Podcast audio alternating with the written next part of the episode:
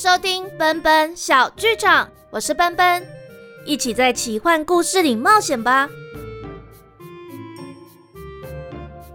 上一集说到，喜万波迪里奥终于知道神秘男子的身份，却也在失去了妈妈、姐姐缇娜和哥哥提利之后，利用大量的消费来抚平对他们的思念。喜万还会发生什么事情呢？他又是怎么变成奇幻仙子的呢？奇幻仙子的回忆下集就开始喽！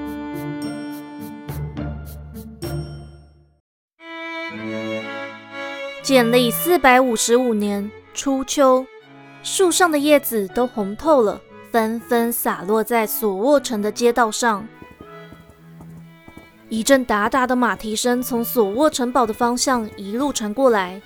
大家知道，喜万小姐又要进市集了。这一年，喜万十六岁了，城主夫人刚过世不到五年，缇娜和缇丽也才战死沙场一年，但喜万却老是顶着一头金色的卷发，蝴蝶结的耳环在耳边晃啊晃。她换过各式各样的衣服，有红的、绿的、蓝的、粉的、紫的、棕的。样式从蕾丝滚边、金银丝线镶边、缎面、丝绸、针织的洋装和长裙，无所不有，无所不买，就是很少穿上黑色的丧服。索沃臣民看着他窃窃私语：“哼，喜万小姐真是没良心！夫人才过世几年，她连一滴泪都没有流。是啊，大小姐和提利公子也在战场上阵亡，她穿的衣服还居然越来越夸张。我也这么觉得。”啊，城主大人真的辛苦了。对呀，怎么就养了这么一个女儿出来呢？喜万假装没有听到这些闲言闲语，径自走进市集里。说他连剑都不会握，那这样未来边境还能靠他守护吗？布料摊位的老板可以说是市集里最开心看到他的人。哟，小小姐哦，您又来了。承蒙您一直照顾我们小摊位，上次做的衣服已经好了，给您看看啊。摊位老板说着，就拿起一件淡绿色的长袖礼服，袖口和裙摆都绣了一排雅致的水仙花，裙子后面还绑了一个大大的蝴蝶结。喜万满意的点点头，摊位老板连忙将礼服包起来。您真是眼光独到，这可是我们佩琼斯王后亲传针法绣的花朵呢。哎，还想要什么布料，请尽管说。隔壁的首饰摊位啊，是我们那不勒斯手艺最精湛的师傅开的，衣服和首饰一起带，价格还能再算您便宜一点。喜万甩甩头，随手指了几块布和一对祖母绿吊坠耳环，丢了几枚丝卡和卡铂在摊位上。以前那种橘红色的布料还有吗？我还要再定做跟五年前一样的款式。这小小姐哦。我这里还有其他橘红色的布料，但要那么滑不溜丢、握都握不住的布，呃，这，嗯，您要不要看一看其他的颜色？我觉得这水蓝色的布料也会很适合您。可是我就是要用同样的布料做一样的款式。喜万喊得太大声，好多人都转头对他指指点点。他突然觉得自己太小孩子气，就摸了摸金色的卷发。拿起定做的衣服，这几件款式你帮我设计一下，我过几天来拿。那就先这样吧。小小喜万怅然若失的离开摊位，不知道为什么，他把红的、绿的、紫的、黄的、粉的衣服都穿了一轮，但他最想穿的就是缇娜和缇丽陪他一起拿回来的那件橘红色洋装。只是他已经长高了。只能把洋装和对哥哥姐姐的思念一起藏在家族画像长廊的墙壁里，那是他的秘密藏宝处，就只有阿梅知道。他走到东市集旁的巷弄前，发现去年留在瓷砖上的石板上头多了一排用不可思议的力量留下来的飘逸毛笔字迹，仿佛还可以听到诺特的声音。谢谢邀请。中秋夜比武会场见，诺特留。喜万兴奋地将石板塞进随身的包袱。回到城堡后，仆人们的凝视不再让他感到难受，阿美的唠叨也好像天籁一样。喜万小姐，您是唯一的继承人，中秋比武大会又快到了，您也得试着通过初赛吧。现在波迪里奥家需要给李明一个可靠的继承者。喜万小姐啊，您别光顾着傻笑啊！喜万原本最爱顶嘴，这一天却半撒娇的拉着阿美的手。阿美姐，我就不擅长这个嘛。筹备比武大会也能够展现组织能力啊！我会把大会办得风风光光，还要穿自己喜欢的衣服去，这样才有气势。阿梅叹了口气，看到两旁打扫的仆人摇起耳朵来，就将喜万拉进厨房里，低声说：“喜万小姐啊，我只是不希望您一直被大家这样批评啊！啊，这夫人缇娜小姐和体力公子离开，大家都不好过。阿梅姐，你不要担心我，我承受得住的，我会找到不输缇娜姐姐和体力哥哥的力量。”也一定会让这个城堡和庭园再次繁荣。喜万开朗的说着，却因为想起妈妈、姐姐和哥哥，眼眶有点泛红。阿梅握紧喜万的手：“喜万小姐，您有努力就好。来来来来，我做了您最爱吃的风肉，请城主大人一起来吃吧。”喜万点点头，擦干差点滚落的泪珠。好。我现在去请爸爸过来。喜万说着，就转身跑到书房，敲了敲门，请进。喜万开了门，老城主慈祥的看着喜万走进书房。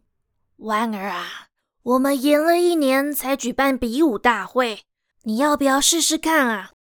爸爸，你怎么跟阿梅姐说一样的话嘛？人家今年也有参与大会的筹备。而且，我想要介绍一个人给你认识嘛。老城主笑的眼睛都弯了。哦，我的小女儿有在意的对象了吗？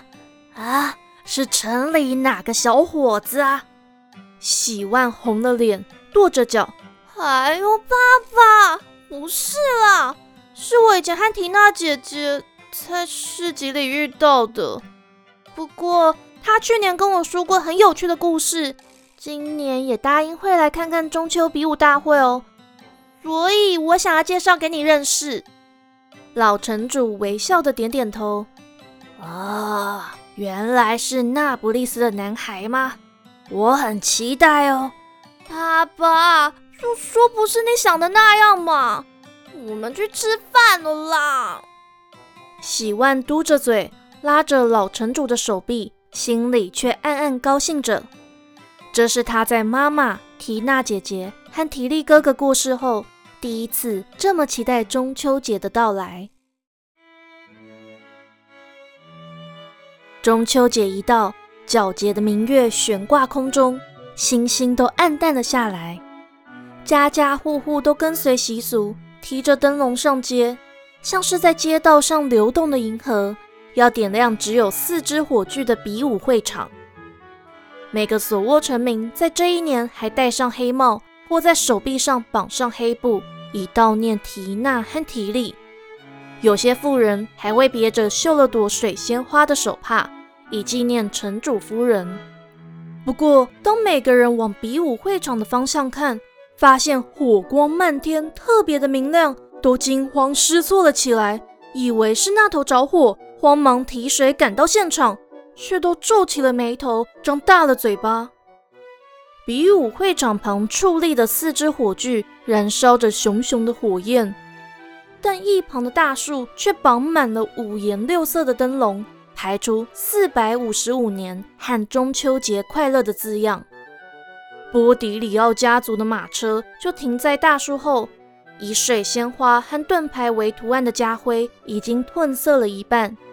在这些灯笼的照耀下，家徽的下半部分像是埋进了灰烬里。老城主一身黑衣黑裤，身旁的喜万却穿着淡绿色的长袖礼服，头发盘成高发髻，耳边的祖母绿耳环在火光的照耀下更是闪闪发光。全身上下没有点缀半点黑色。许多民众都愤愤不平了起来。喜万小姐居然穿那么亮的颜色，袖子和裙摆都绣满水仙花，他以为能用这种肤浅的方式悼念夫人吗？我看他只是爱现。而且这会场是怎么回事？这一定是喜万小姐的主意吧？是的，奢侈浪费了，我们一年也用不到这么多蜡烛啊！对啊，她知道这可以换多少米饭，还够我们吃上半年吗？过分了，不可原谅！阿梅站在喜万的后侧，局促不安地绞着手指。小姐啊，我就说不要穿这么招摇的衣服，大家都不高兴。喜万拉了拉淡绿色的裙摆。阿梅姐，今天是中秋节。我让袖子和裙摆上的水仙花跟着我们一起团圆，不好吗？哎呦，喜万小姐，只是大家还是认为您应该要穿黑色的。婉儿、阿美，都不要说了。老城主温和地打断他们，走上比试台，宣布比武大会开始。民众才安静下来，着迷的看比市场上利落过招的身手。喜万东张西望。不时还躲避民众质疑的目光。阿梅重重叹气，双手合十，喃喃自语：“夫人，缇娜小姐和缇丽公子哦，愿您们在天之灵保佑喜万小姐。”阿梅姐，你真的是……哦，喜万小声抱怨，不想再对上任何一个民众的目光。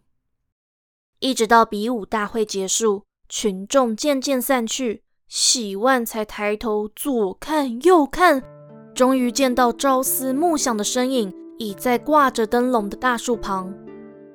诺特淡灰色的头发已经留长了，在背后简单的扎起。他头戴一顶黑色的圆顶帽，身上黑格纹西装在月光下散发淡淡的银蓝色光芒。他还是一脸忧郁，看着天空的月亮沉思。喜万开心的拉了拉老城主的衣角，头对诺特的方向比了比。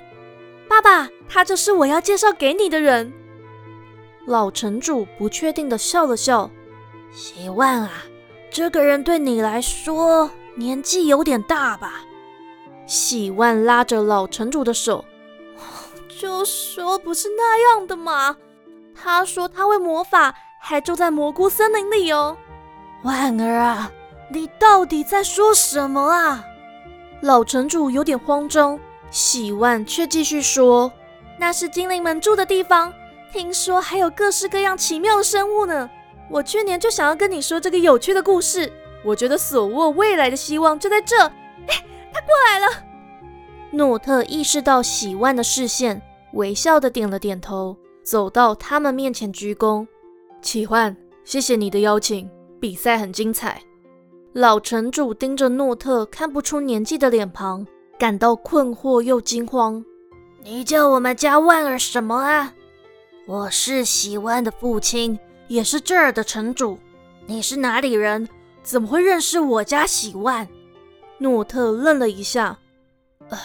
城主大人，我与小姐出事时只知道她叫启焕，如果叫错了称呼，还请见谅。我是诺特，本是那不勒斯人，现在在各地旅行。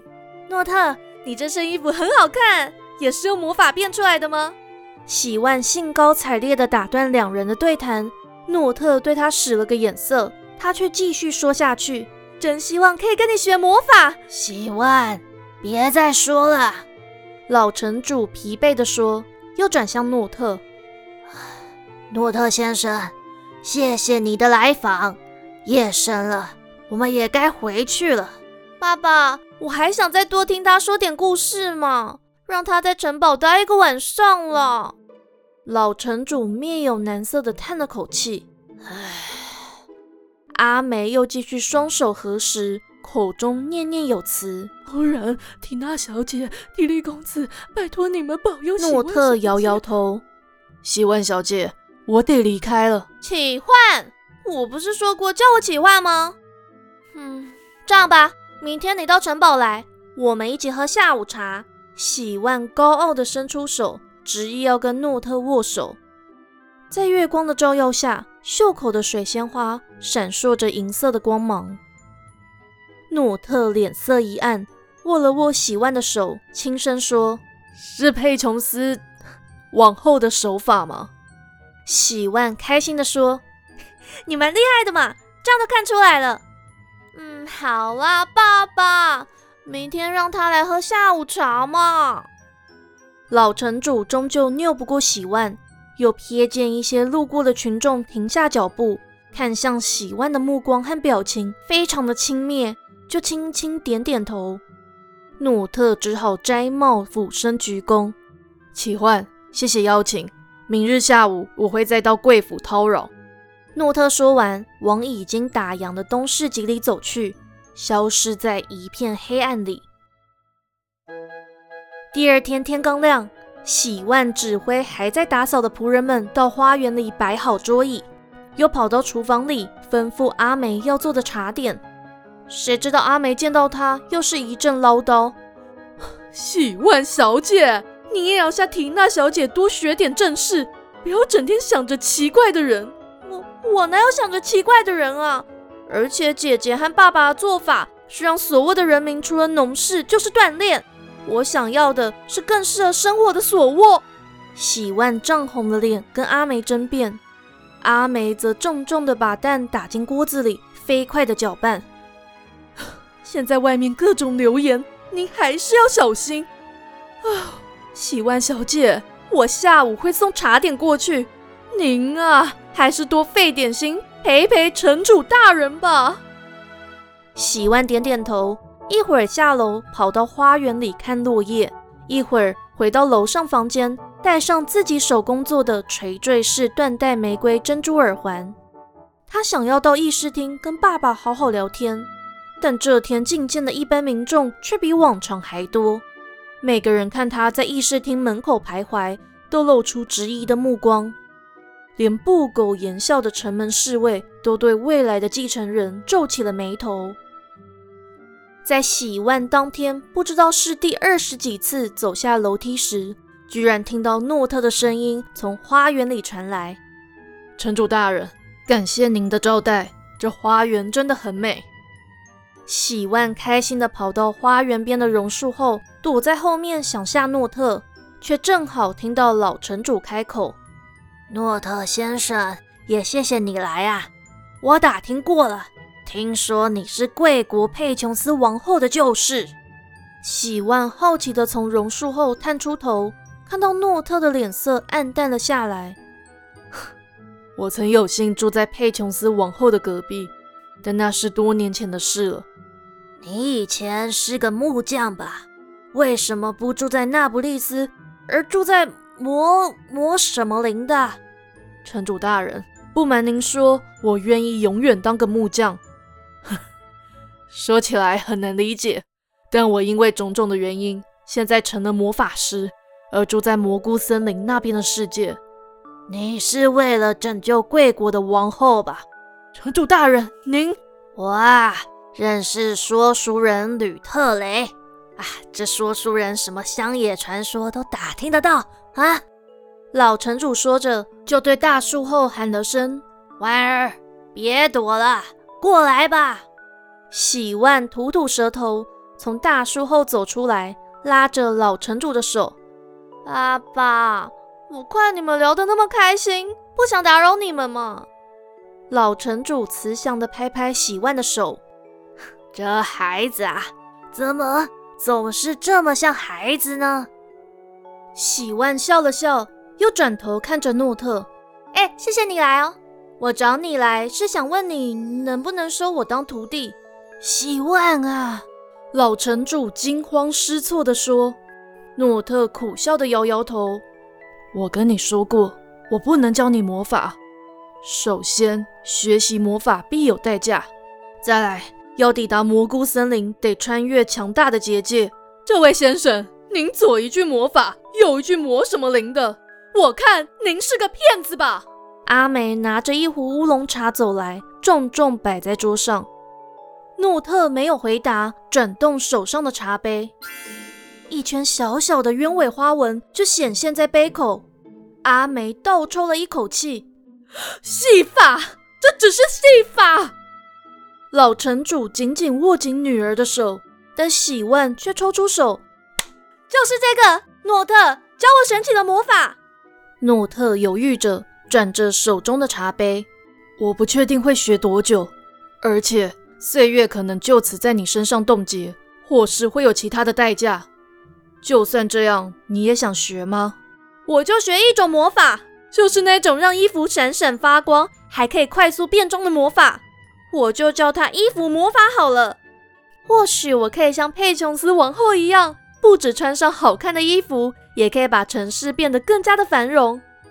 喜万站了起来，热切地看着诺特。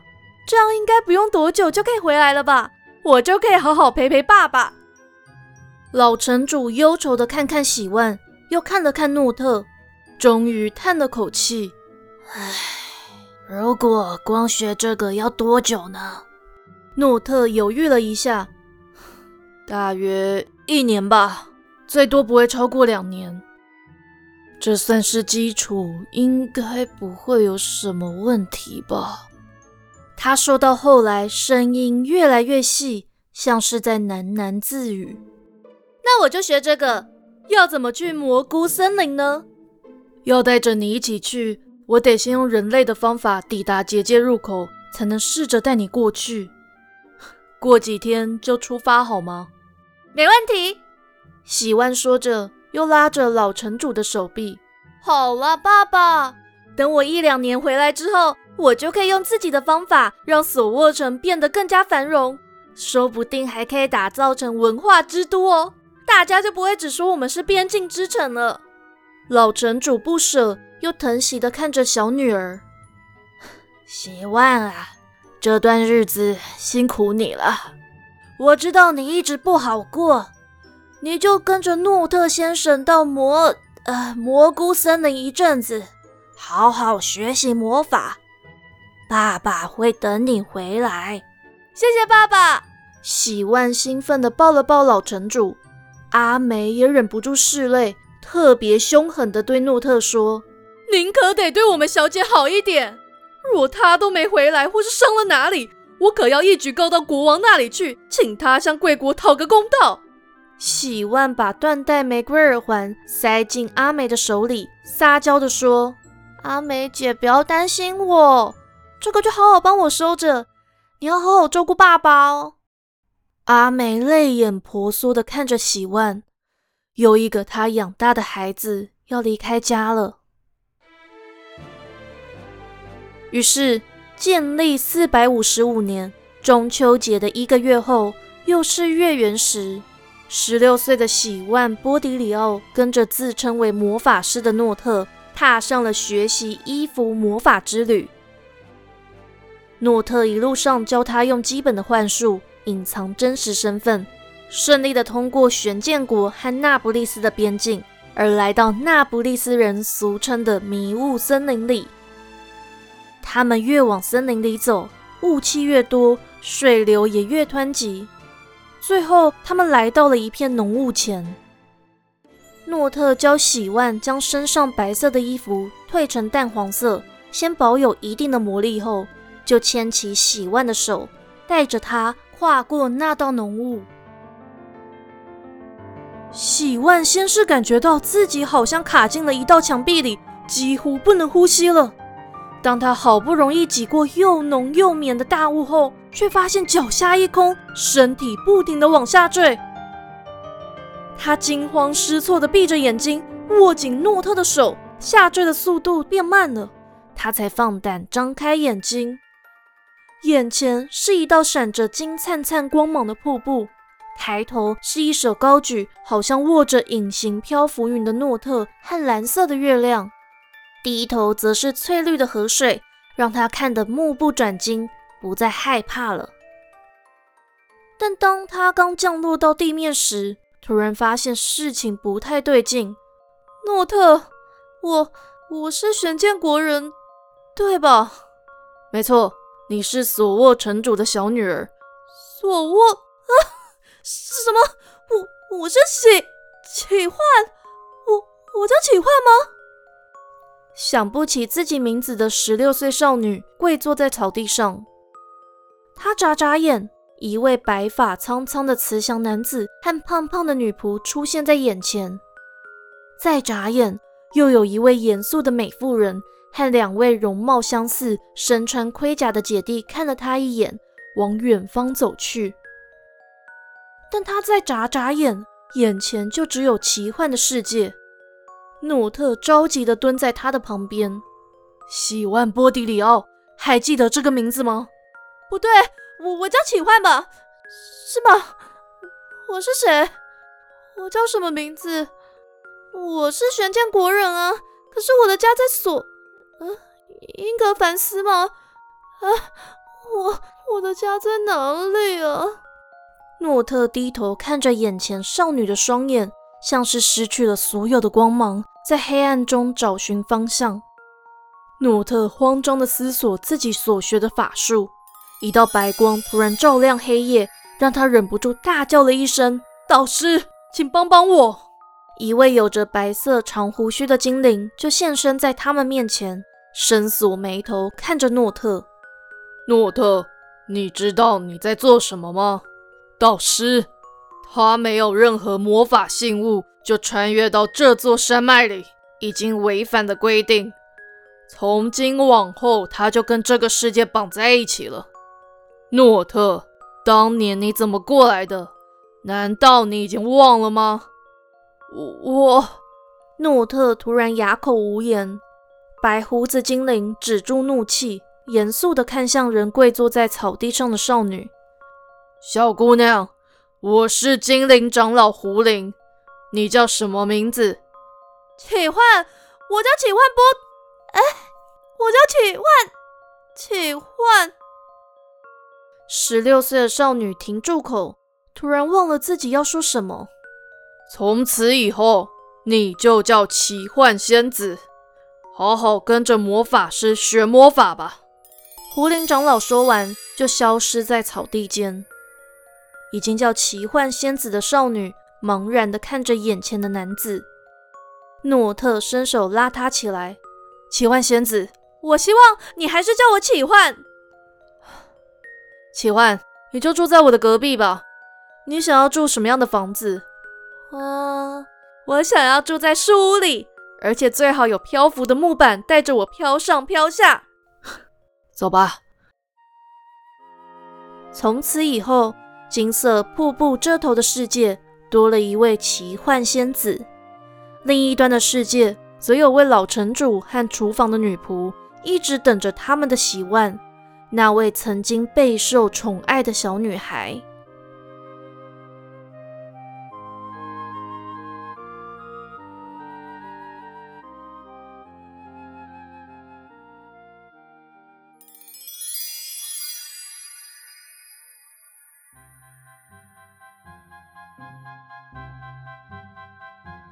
奇幻仙子的回忆篇就到这里结束喽。这集也荣登最最最最长的一集，一不小心就写了快两集的分量，大概有七八千字吧。希望可以让大家更了解奇幻仙子的过去。下一集会再带大家回到四十年后的时间线，大家还记得之前发生过什么样事情吗？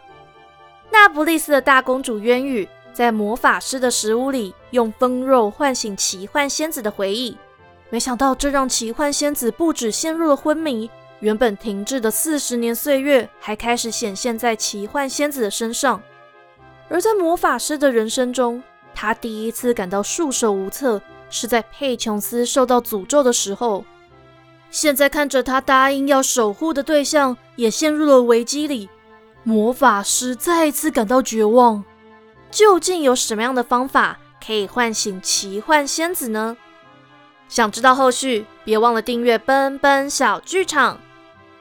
因为 Apple Podcast 没办法直接回复留言，所以奔奔就在这里感谢忠实听众 Cody，你一直以来的留言我都收到喽，也谢谢大家一直以来的支持。奔奔会继续让这个世界观越来越完整。如果喜欢故事，也欢迎赞助奔奔。让我可以吃点蘑菇点心哦。